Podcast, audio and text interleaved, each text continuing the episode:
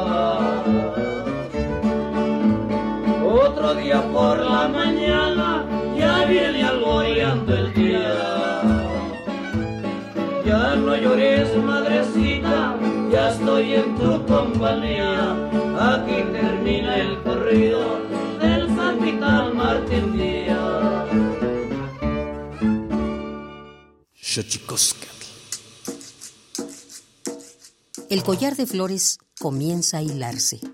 Es momento de ir a lo profundo. Radio UNAM presenta Xochicóscatl, collar de flores, con Mardonio Carballo.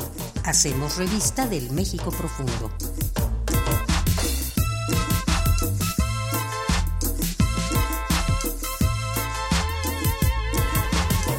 Kenitzoken tatamen guananame ichpocame telpocalme oquitilme siguapilme guanochi tentechcaquin pagni huescate postlahtoli tlecni hueyetlamachtiancali tocan Universidad Nacional Autónoma de México tojuan tiyolpaquin papanican timitzelian guanama tiselícense eh, tuguampo eh, y tocan ya kineki mati islican lupus.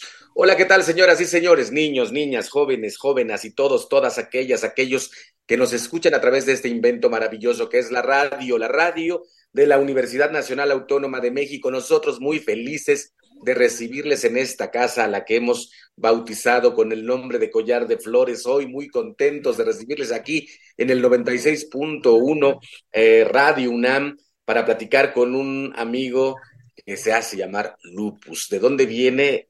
De Nezahualcóyotl. Vamos a platicar con él del colectivo Nesa Artenel. Y, pero antes de que otra cosa ocurra, vamos con nuestra sección dedicada a recordarnos lo bien que lo hacemos en veces, pero sobre todo lo mal que lo hemos hecho. Vamos pues con nuestras efemérides en derechos humanos. Tonalámatl o la ignota efeméride.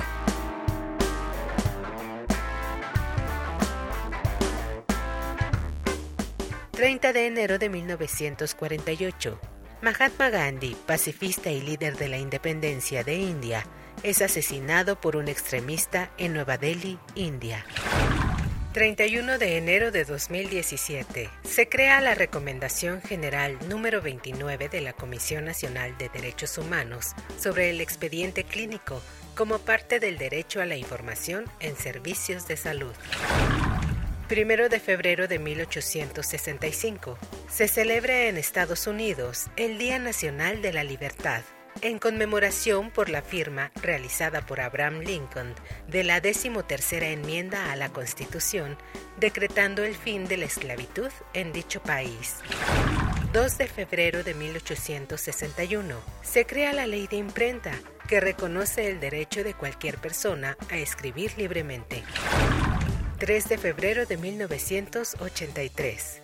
Se publica la reforma constitucional al artículo cuarto para incluir en la Constitución el derecho a la protección a la salud en México. 4 de febrero de 1985. En Nueva York, 20 países firman la Convención en contra de la tortura y otros tratos o penas crueles, inhumanos o degradantes. 5 de febrero. En México se promulgan las constituciones de 1857 y 1917. Esta última sigue vigente.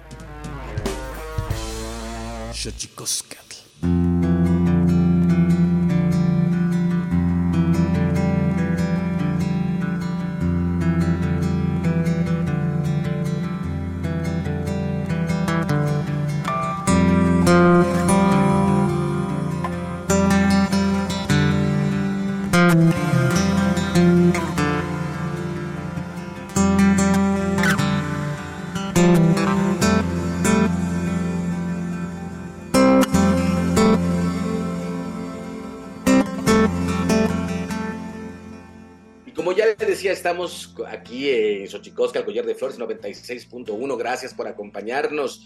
Gracias por acompañarnos en este último programa de enero de este año que recién comienza y que sin embargo va a la velocidad, a una velocidad vertiginosa porque ya estamos a 30 de enero.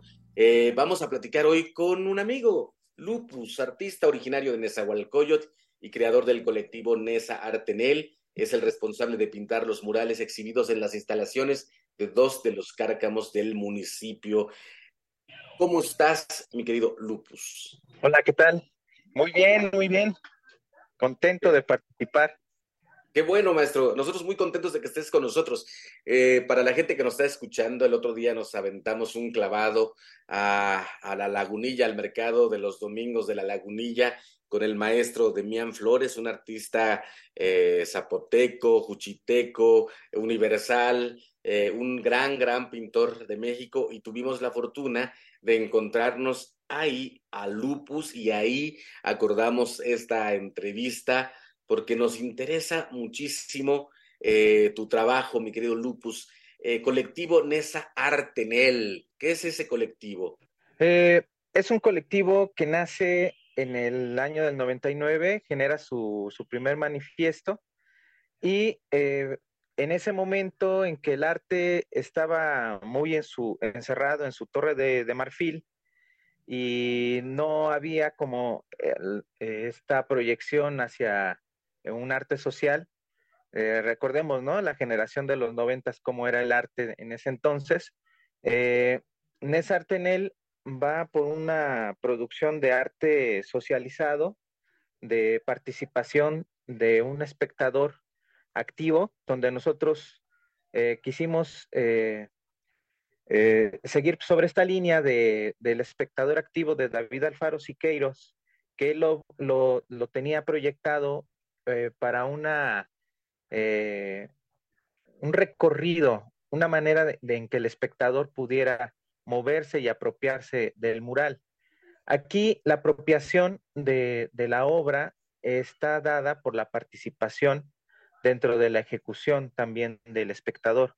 Como eh, Adolfo Sánchez Vázquez en, en, este, en varios de sus ensayos menciona que esta socialización él la veía como la última frontera de, este, de esta experimentación que comienza con las vanguardias, eh, de precisamente democratizar y abrir el arte a la participación, eh, más allá de una cuestión vertical de los autores, pudiera haber esta participación de un espectador. Y bueno, Siqueiros le puso un nombre que era espectador activo, y Inés Artenel, eh, una de sus preocupaciones también en, en, finales de los noventas, pues fue generar mural, no de manera gratuita, sino que en Ciudad Nezahualcóyotl ya había un antecedente de esto con un gran muralista, Epitacio Álvarez Tacho, y este, con Alfredo Arcos, mm. que presentó, había presentado en el Museo del Chopo su mural efímero nesense, y eh, Artenel empieza a generar murales, el mural Tianguis, el ensamble mural graffiti, este, el mural fusión, y así, bueno, hasta que pintamos más de 5.000 metros cuadrados de, de pintura. El, el, la, el, primer ensamble mural graffiti se hizo en el Faro de Oriente, este, después en la línea del Metro Férreo. Eh, y bueno, fue un, era un momento de, este, de experimentación y de generar un arte socializado que, eh, por un lado, eh, cuestionaba esta eh, cerrazón del el arte que en ese momento eh, proponía que el artista tenía que, pues, no tener un, un vínculo con, eh, con compromisos sociales, ¿no? Sí. no es sino hasta la este, documenta de, de Kassel del 2002 que universalmente eh, se regresa ¿no? a este compromiso social por parte del arte, pero en el 99, digo, yo creo que ya estaba el espíritu, pero aquí en México pues no, no, no daba avisos para nada, ¿no?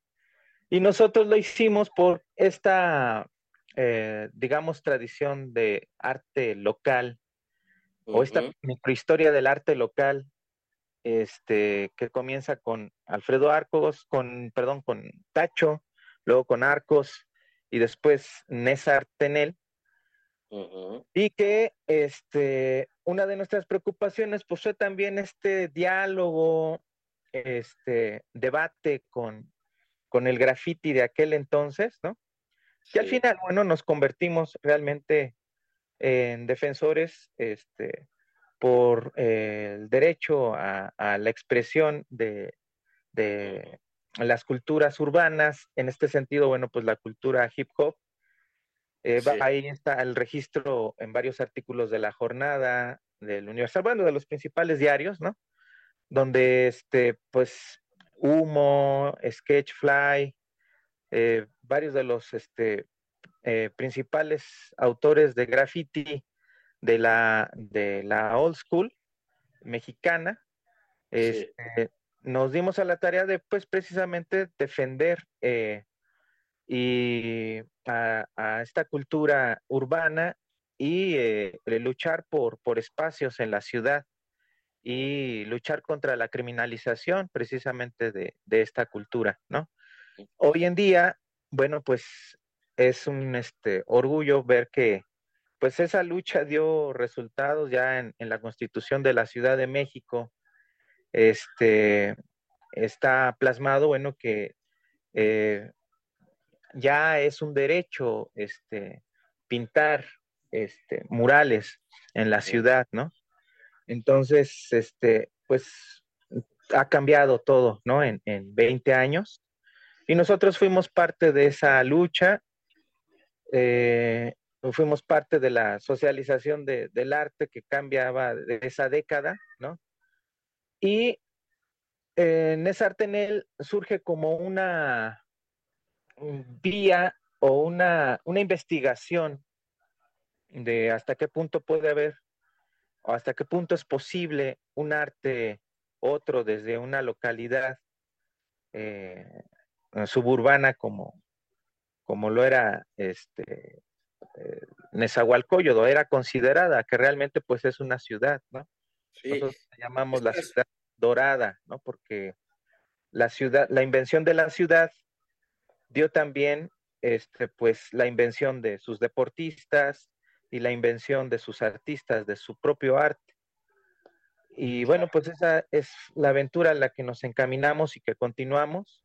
Tú ya viste, por ejemplo, ahorita la otra generación de Nessa con David Azael al frente de la Galería Tianguis junto con su este, creador este, de la Galería Tianguis, este, eh, eh, Luis Valverde, que Luis Valverde y, David Azael eh, se preocuparon por poder también, fíjate en esta línea de socialización que lleva esta investigación del arte de Nesa, entrar con, el mercado, ¿no? ¿De qué manera desde lo micro, ¿no?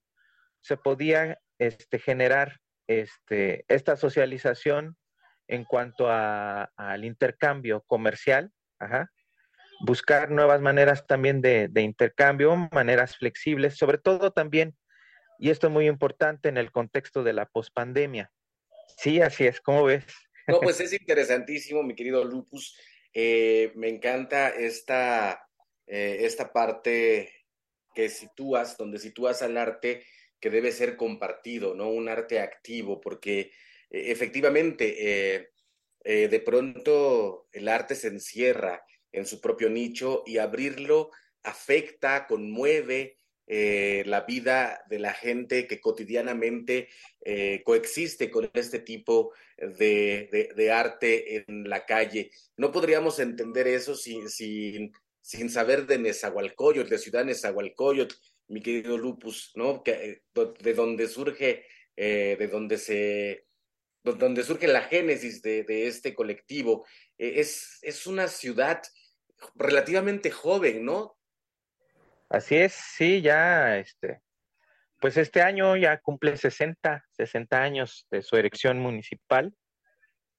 Para ello se independizó de los municipios de Chimalhuacán, este, Los Reyes, y bueno, eh, pues fue parte de todo un fenómeno de, este, de las grandes migraciones hacia las ciudades de la segunda mitad del siglo XX y se consolida este, como una ciudad realmente con un diseño eh, horizontal, un diseño descentralizado, eh, pensado así en su momento eh, para poder los centros de poder repartirse en los barrios Y este, también eh, no hay en esa eh, guetos o lugares de este, barrios ricos, barrios pobres, sino que realmente es un lugar horizontal donde encuentras una casa con techo de cartón y de repente un caserón, ¿no?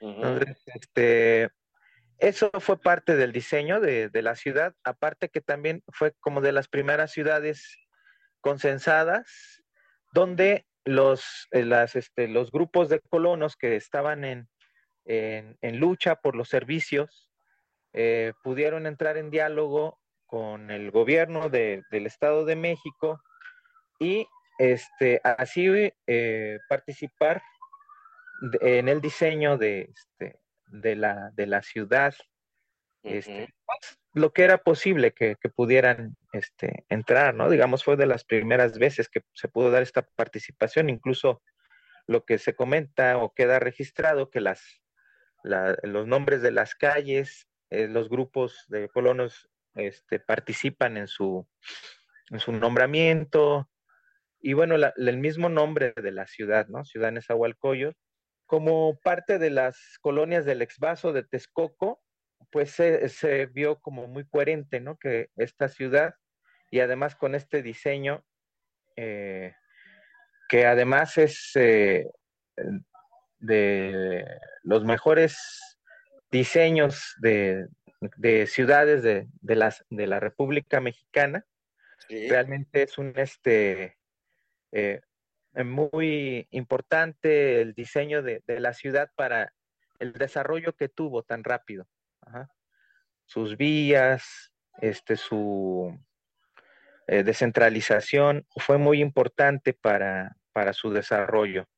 Oye, oye, pues, vamos, estamos a punto de ir a, un corte, este, pero me encantaría dejarte la, la pregunta.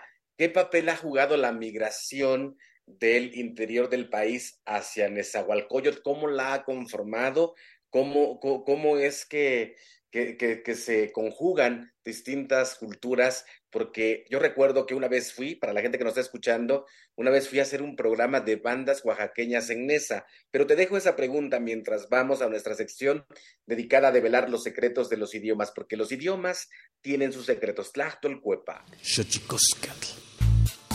el Instituto Nacional de Lenguas Indígenas presenta Tlactolcuepa o la palabra de la semana.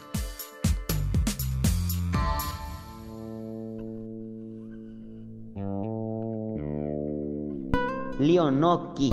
Esta es una expresión proveniente del idioma mayo o yoremnoki que se utiliza para referirse a aquella acción que consiste en comunicarse con una divinidad en este caso con la naturaleza, a través de oraciones religiosas y ciertos ritos a manera de petición o simplemente en forma de agradecimiento. Hablamos de rezar. El vocablo Leonoki es un verbo que proviene de la familia lingüística Yutunagua y pertenece a la agrupación lingüística Mayo o Yorem. De acuerdo con el Catálogo de Lenguas Indígenas Nacionales, editado en 2008, la lengua mayo se habla en 12 municipios al sur de Sonora y en 4 al norte de Sinaloa. No tiene variantes lingüísticas y cuenta con 42.601 hablantes mayores de 3 años.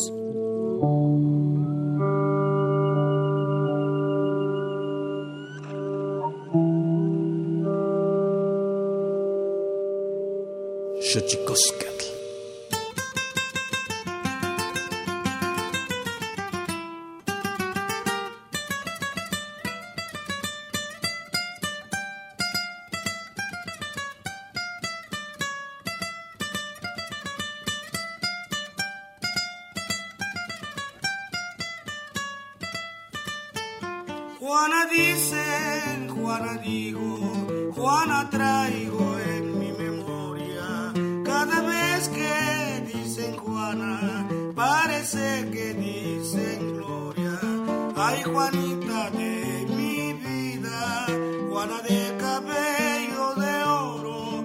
Siempre, siempre yo te quiero, siempre, siempre yo te adoro. Siempre, siempre yo te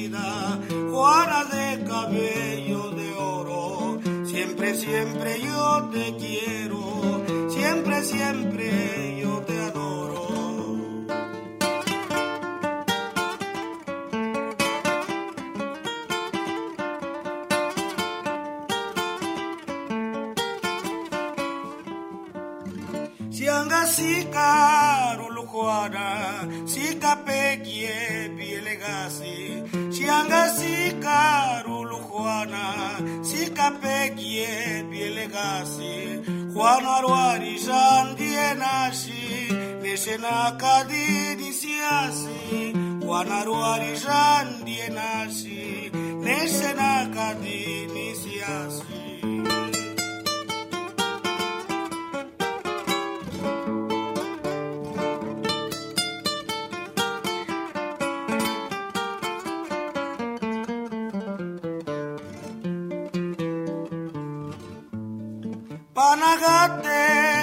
Nesabane, Juana Lingas kendaviane.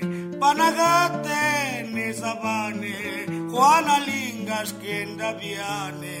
Yana que sasaya gela, curtira belinga shela. Yana que sasaya gela, curtira belinga. Siento el alma que se muere, es tan solo por Juanita, la que no sé si me quiere. Ay, Juanita de mi vida, Juana de cabello de oro, siempre, siempre yo te quiero, siempre, siempre yo te adoro,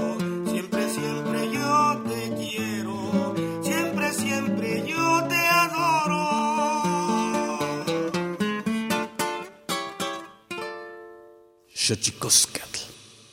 Pluriversos PUIC, un mundo culturalmente diverso.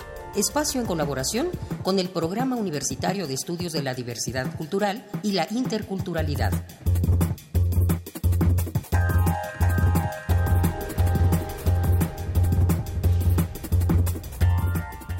Si se piensa que la labor con las culturas originarias y sus lenguas no es una trinchera de lucha, entonces no se tiene idea del problema social.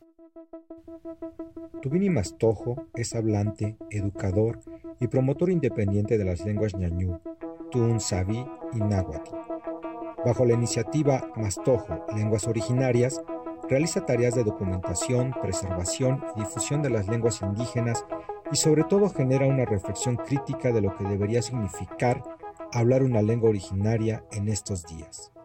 Deberían significar rebeldía, deberían significar autonomía, deberían significar pensamiento crítico descolonizado, deberían significar posturas políticas concretas, deberían significar trincheras claras de lucha social, deberían significar dignidad, deberían dejar de significar indígena.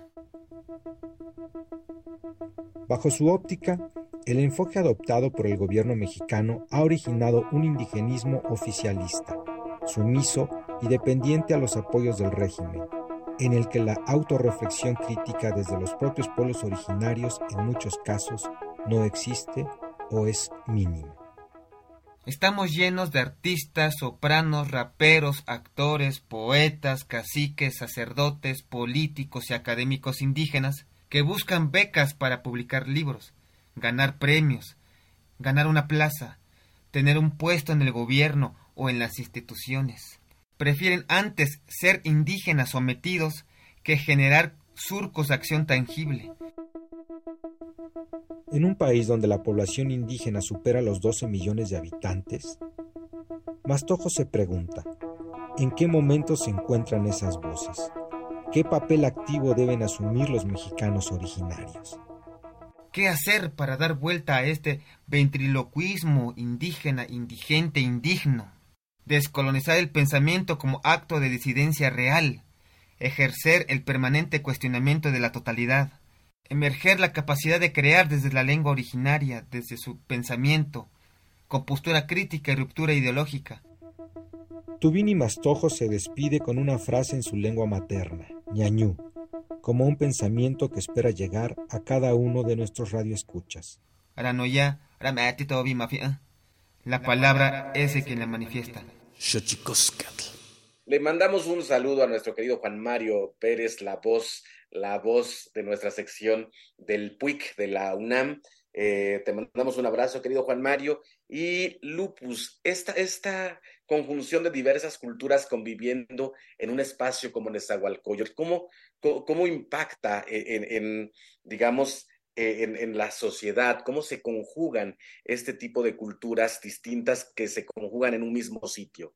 Pues sí, fue eh, muy importante. Realmente fue todo, se generó todo un mosaico de culturas definitivamente, bueno, pues eh, la carga de este, oaxaqueña, la, la, migración oaxaqueña fue muy importante, eh, porque bueno, tú sabes, ¿no? Los Ángeles, toda la, la, cantidad de oaxaqueños que hay en la ciudad de Los Ángeles, por ejemplo, Nueva York, y Ciudad Nesa, Nesa York, Minnesota, como le decimos.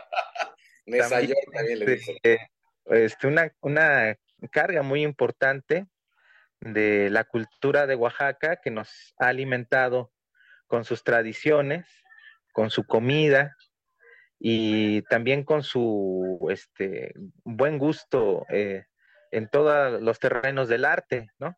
Sí, cómo no. Eh, ahí aquí, este, pues, eh, varios este, pintores con ascendencia oaxaqueña, ¿no?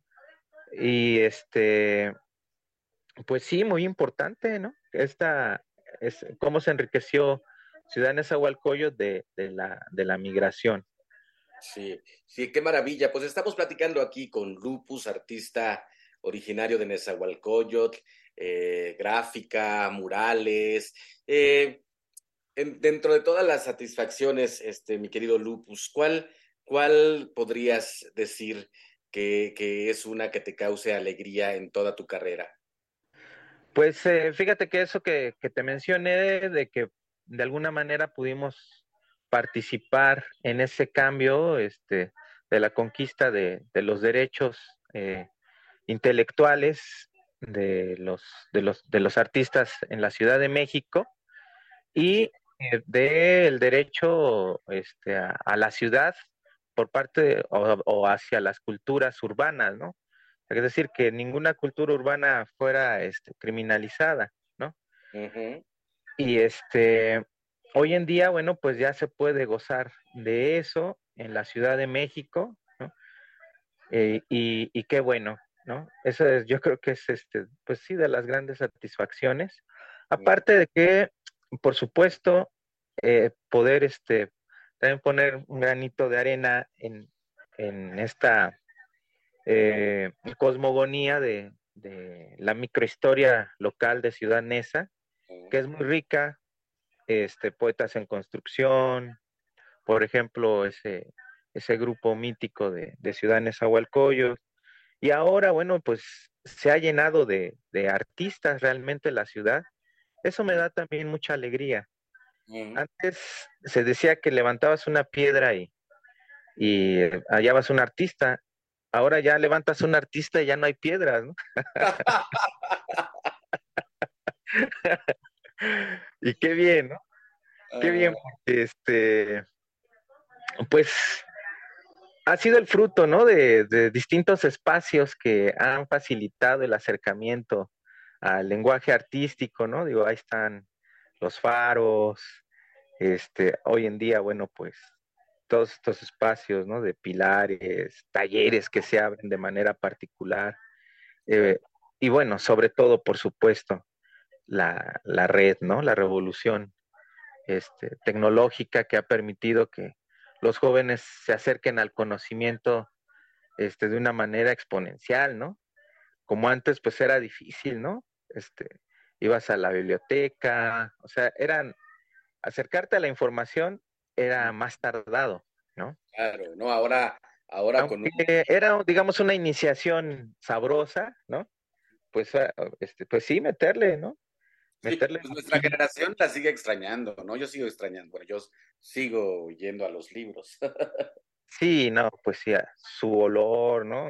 Sí. Tenerlo en las manos, pues es otra cosa. Es otra cosa, pero qué maravilla que, que, que el conocimiento pueda democratizarse, ¿no? Y que pueda a través de un eh, invento tecnológico eh, se pueda diseminar el conocimiento, ¿no? Y, y, y contaminarnos todos de múltiples, eh, de abrevar de múltiples eh, géneros, ¿no? En, eh, pensando en el arte. Así es. Sí, y bueno, ya lo, este, eh, llevo 15 años dando clases en la licenciatura de, de, artes visuales en la Escuela de Bellas Artes de Nezahualcóyotl, que depende de la Subsecretaría del Estado de México. Bien. Entonces, pues también eso ha sido muy gratificante para mí. Han salido ya varias generaciones de licenciados en, en artes, en artes visuales.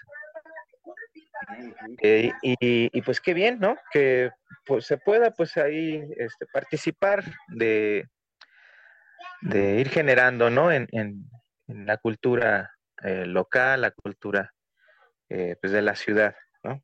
¿Cómo, cómo, qué papel juega, este, mi querido Lupus, el arte eh, en, este, en esta lucha constante contra la estigmatización?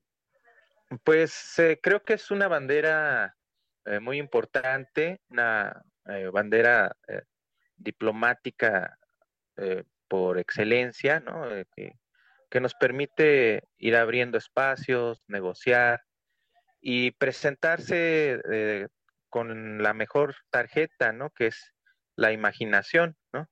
Pero te acuerdas de los años 60, ¿no? La imaginación al poder.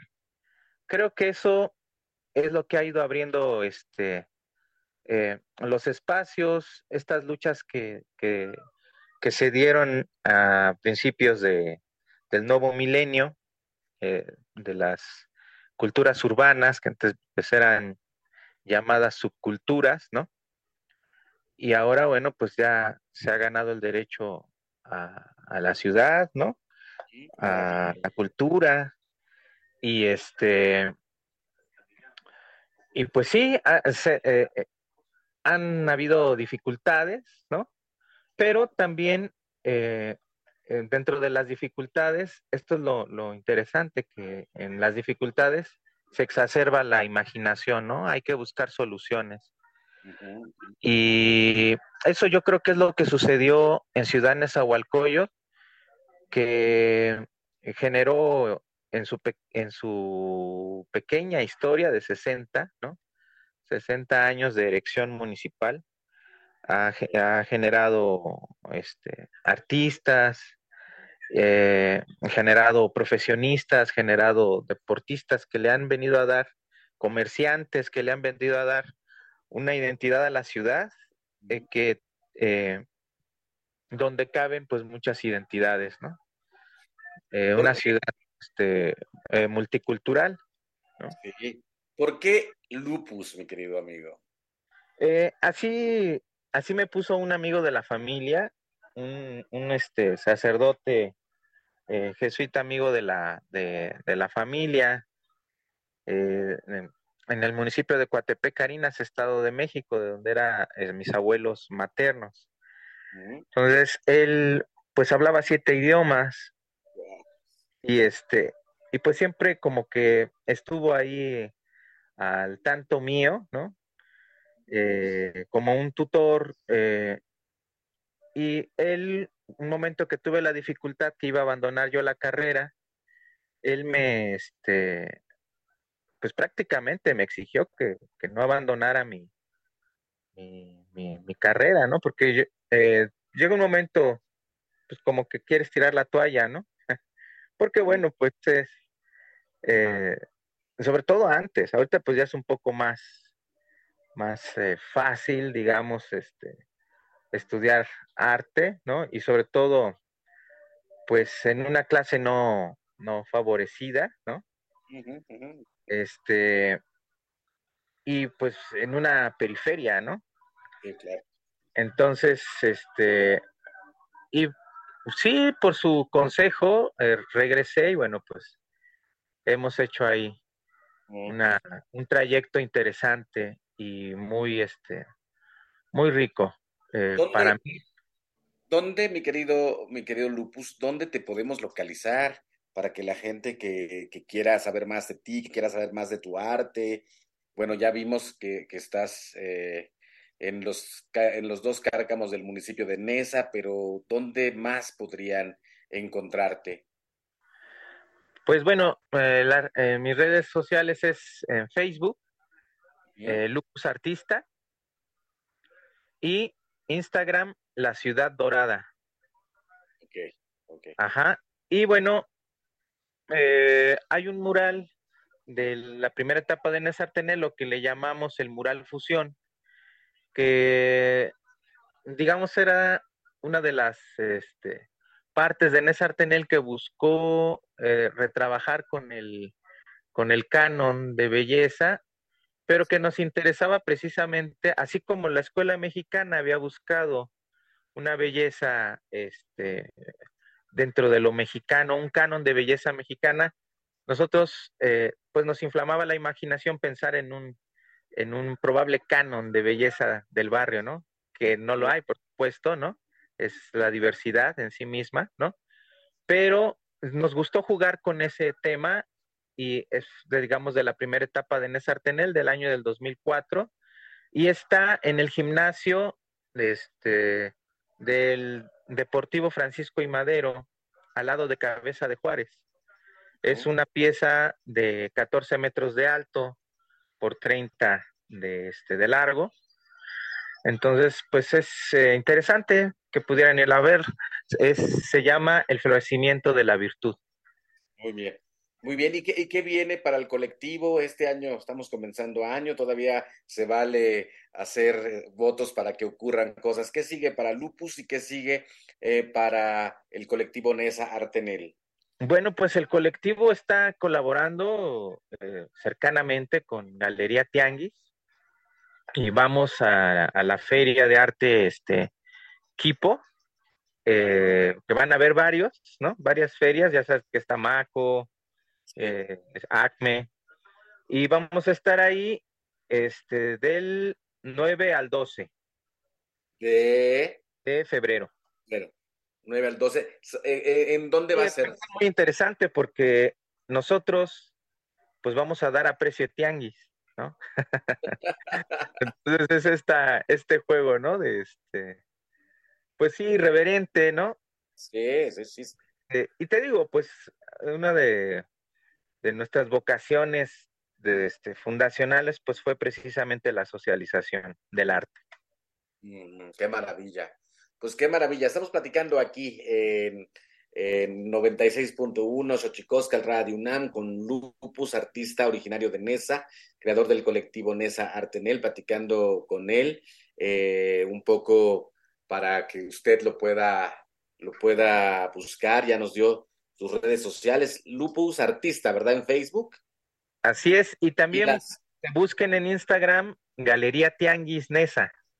Galería Tianguis Nesa. Así es.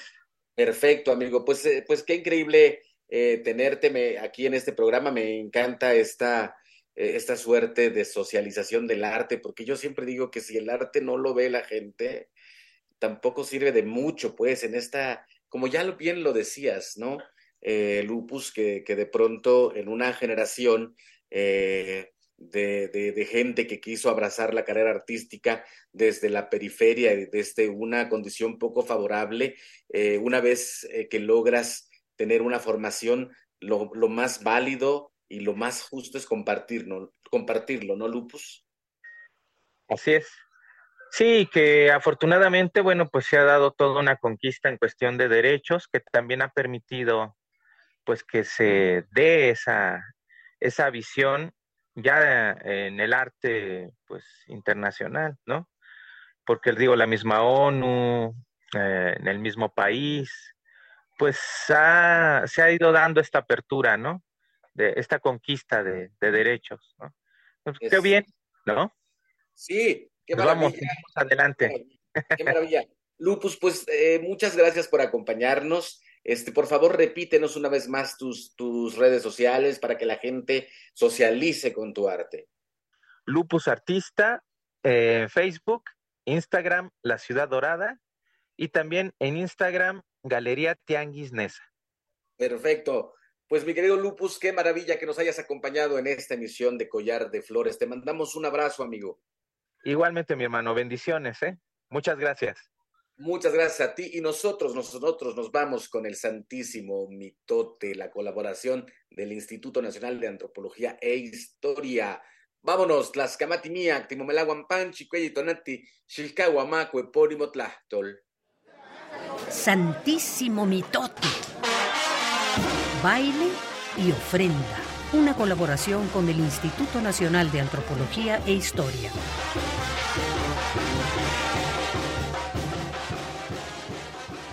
Buenos días, les saludo desde la Fonoteca de Lina. Soy Benjamín Muratalla y les hablaré sobre las piezas que escuchamos a lo largo de esta emisión.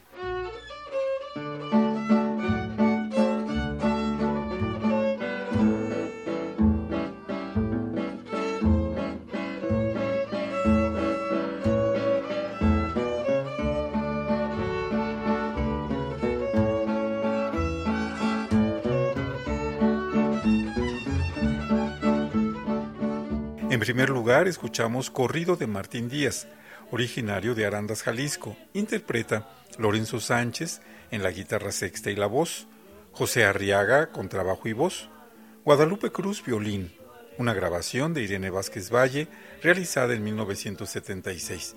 La investigación también es de Irene Vázquez Valle y de José de Santiago Silva.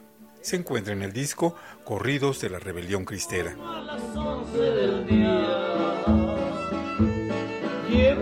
the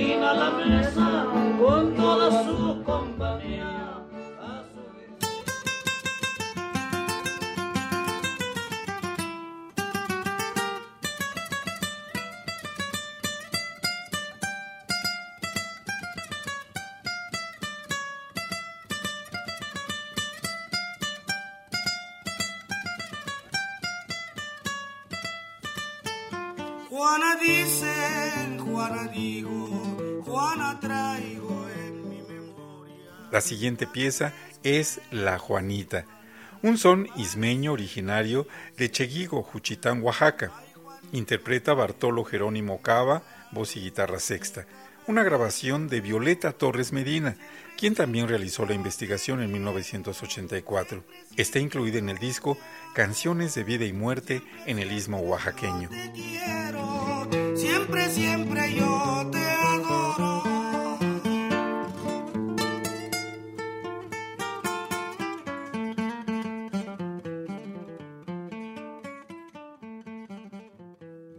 Cerraremos la emisión con El tren son originario de Zapotiltic, Jalisco. Jesús Reyes estuvo en el arpa y voz, una grabación de Irene Vázquez Valle, quien también realizó la investigación en 1975. Se encuentra en el disco El Son del Sur de Jalisco. Les invitamos a visitar nuestra página www.mediateca.ina.gov.mx para escuchar todas las piezas que forman cada uno de los discos que mencionamos. Soy Benjamín Muratalla. Hasta pronto.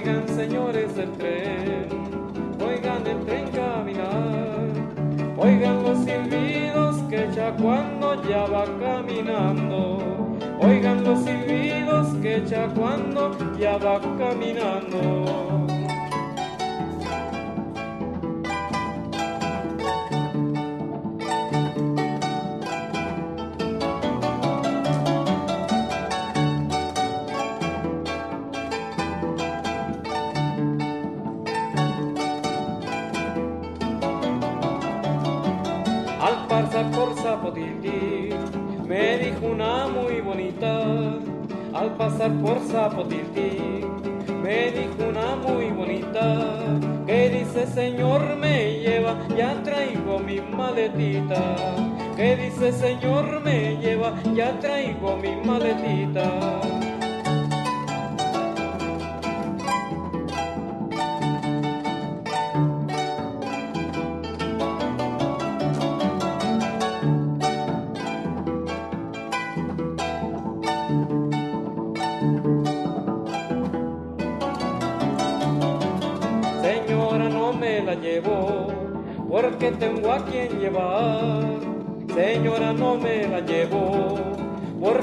A quien llevar. Hasta lloraba la ingrata porque se quería enganchar.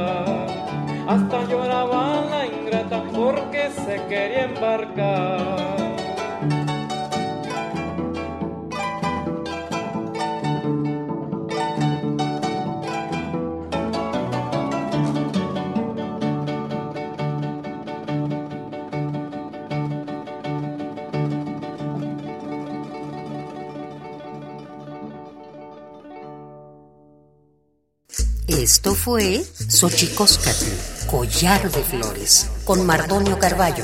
Hacemos revista del México Profundo. Una producción de Radio UNAM. Experiencia sonora.